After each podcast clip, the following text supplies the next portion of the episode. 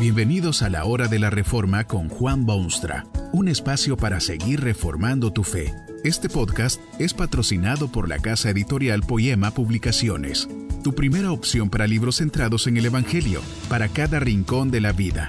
Para ver los nuevos libros de este mes, visita nuestra página www.poema.co.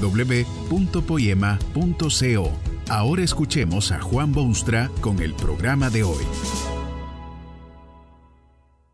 Esta conferencia se titula Se necesitan pobres y está basada en las palabras bíblicas en Mateo 5.3. Bienaventurados los pobres en espíritu, porque de ellos es el reino de los cielos.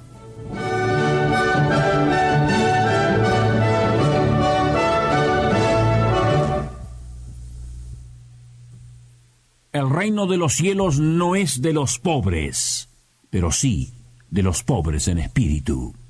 Esto es algo que debe proclamarse en términos clarísimos en estos tiempos, porque ha invadido el escenario del trajín humano la peligrosa idea de que la pobreza automáticamente reserva palcos en el cielo y profundos respetos en la tierra. No es posible, por supuesto, explicar las direcciones curiosas que siguen los pensamientos del hombre o de la civilización en un momento dado de la historia, pero es evidente que muchísima gente cree sinceramente que la pobreza es sello que garantiza un futuro maravilloso. Se piensa que quien tanto sufre aquí ciertamente tiene derecho a mejores cosas del otro lado y que del mismo modo quien tanto disfruta del mundo en que vive, poco derecho tiene a disfrutar también del mundo en que vivirá más tarde. Dios mismo tiene un increíble respeto por los pobres del mundo. Sus leyes definen derechos y protegen al indigente. Dios severamente castiga a quien explota a los pobres y a quien mantiene esa pobreza sin vergüenza alguna. Dios siempre ha salido en defensa de los pobres y los destituidos ciertamente pueden dirigirse a Él en cualquier momento, plenamente seguros de que Dios oirá primero sus súplicas que las de un hombre que lo tiene todo. Esta es una enseñanza bíblica de tremenda importancia para el mundo y particularmente para el ser humano. Pero el reino de los cielos no es para los pobres, es para los pobres en espíritu. Si usted quiere llegar a la felicidad verdadera y genuina, Cristo le aconseja la pobreza para empezar. Pero es pobreza en un sentido totalmente distinto al que usted conoce tan bien. Jesucristo dice que para que usted sea feliz necesita ser pobre, y dice también que en el reino de Dios lo que él anda buscando son pobres. Se necesitan pobres. Se necesitan pobres, pero pobres en espíritu. No en espiritualidad o en dedicación o en consagración o en fe o fervor religioso, sino en espíritu, en lo que a sus espíritus se refiere. ¿Qué clase de pobres son estos que se necesitan? ¿No son los pobres simplemente los miles y millones del mundo que sufren destitución casi completa, hambre, enfermedades y cuyo promedio de vida apenas si llega a los veinticinco años? ¿Qué es, en una palabra, un pobre en espíritu? En este afanoso buscar de la felicidad es necesario avanzar con cautela y analizar las cosas correctamente. El pobre en espíritu es aquel que ha visto la realidad espinosa de la vida humana, su condición precaria y que como resultado inevitable reconoce y admite su pobreza espiritual. Esta es la persona que de alguna manera se ha despertado de su letargo, como si hubiese sido una horrenda pesadilla, y ahora ve al fin que todo lo demás eran sueños humanos. Aquel orgullo inherente en el hombre ha sido convertido en trizas. Se ha dado cuenta que es un cero, un nada espiritual. Hay en los Evangelios riquísimos pasajes que dejan ver algo de esa pobreza de espíritu y lo que podría llamarse su contraste. Allí está, por ejemplo, la historia de Jesucristo a sus oyentes. Dos hombres, dos hombres aparentemente como cualquier otro hombre, se acercan al templo, van a orar. Uno, que es fariseo, puesto de pie, oraba consigo mismo de esta manera.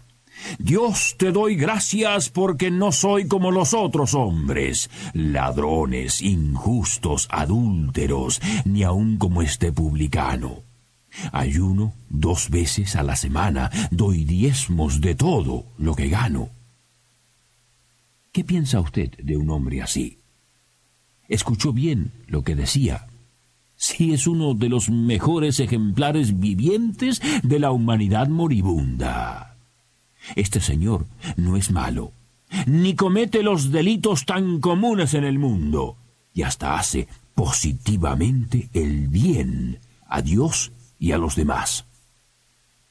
Pero un poco más allá hay otro señor que también ha ido a orar en aquel templo.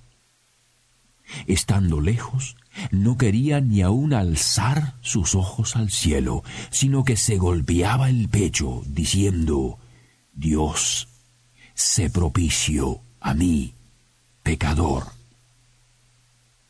¿Qué le parece a usted este, señor? ¿No da pena ver semejante criatura aplastado, humillado, incapaz, desgraciado? Pero Jesucristo no solo hizo este relato, sino que hasta dio su opinión sobre aquellos dos hombres que fueron al templo, y dice que uno de ellos es muestra de los pobres en espíritu.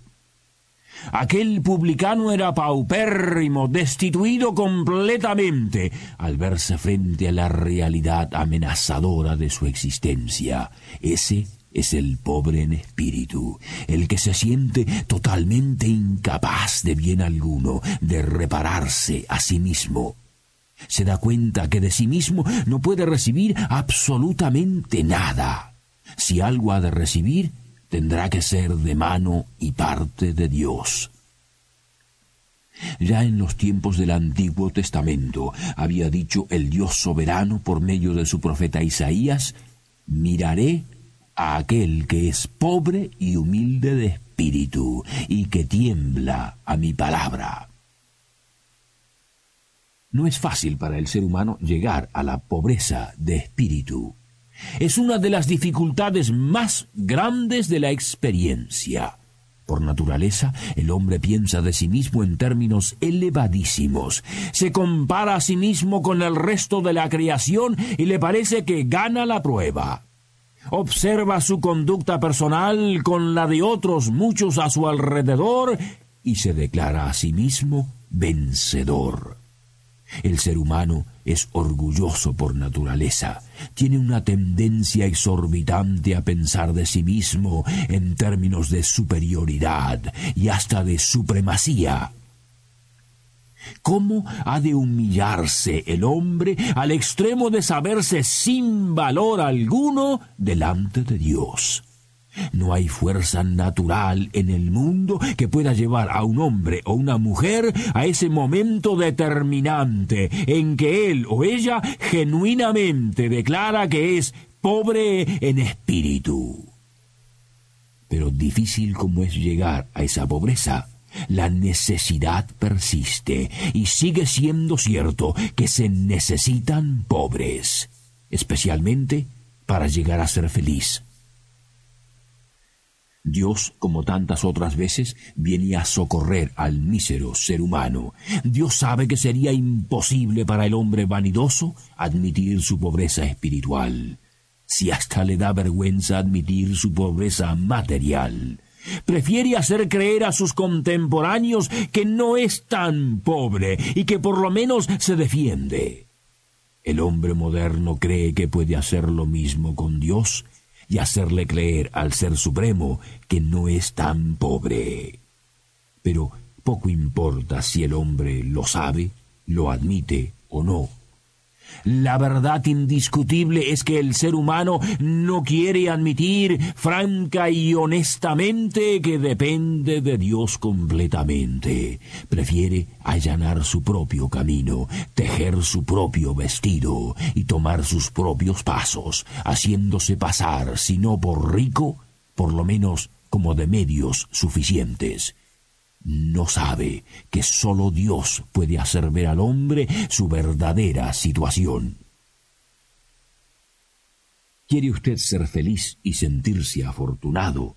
Bueno, afortunado ya es, bastante afortunado, porque fíjese que hay miles y millones en el mundo que no tienen oportunidad alguna de oír este fantástico mensaje. Usted es afortunado porque ha oído hoy el mensaje que puede llevarlo a la felicidad. Afortunado sí, ya lo es usted, pero le falta mucho para ser feliz.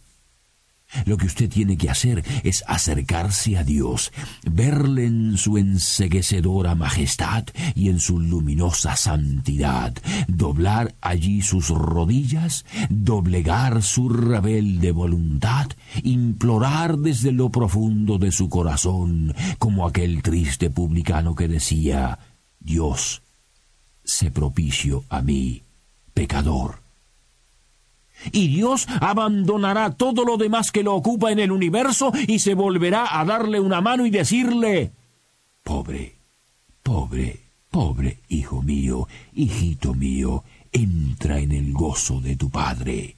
Ahora eres rico con riquezas que no pueden medirse en pesos o centésimos o libras esterlinas o colones. Hay un salmo en la Biblia donde se expresa esa felicidad que obtienen quienes llegan a ser efectivamente pobres en espíritu. Se trata del Salmo 73, donde dice el Hijo de Dios, ¿A quién tengo yo en los cielos sino a ti? Y fuera de ti nada deseo en la tierra. Quien esto dice lo tiene todo, sea de lo más pobre del globo o el más destacado ser humano. Ha llegado a ser pobre en espíritu, pero próspero en la realidad. El tal puede ser feliz.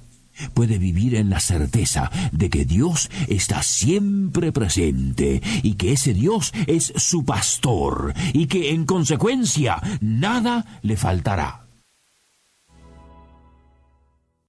Que este mensaje nos ayude en el proceso de reforma continua según la palabra de Dios. Si quieres profundizar en la exposición bíblica, puedes buscar más recursos en www.poema.co. Allí encontrarás libros que te ayuden a entender la palabra de Dios y aplicarla a tu vida. Poema, el Evangelio para cada rincón de la vida. Nos vemos en el próximo episodio de La Hora de la Reforma con Juan Bonstra.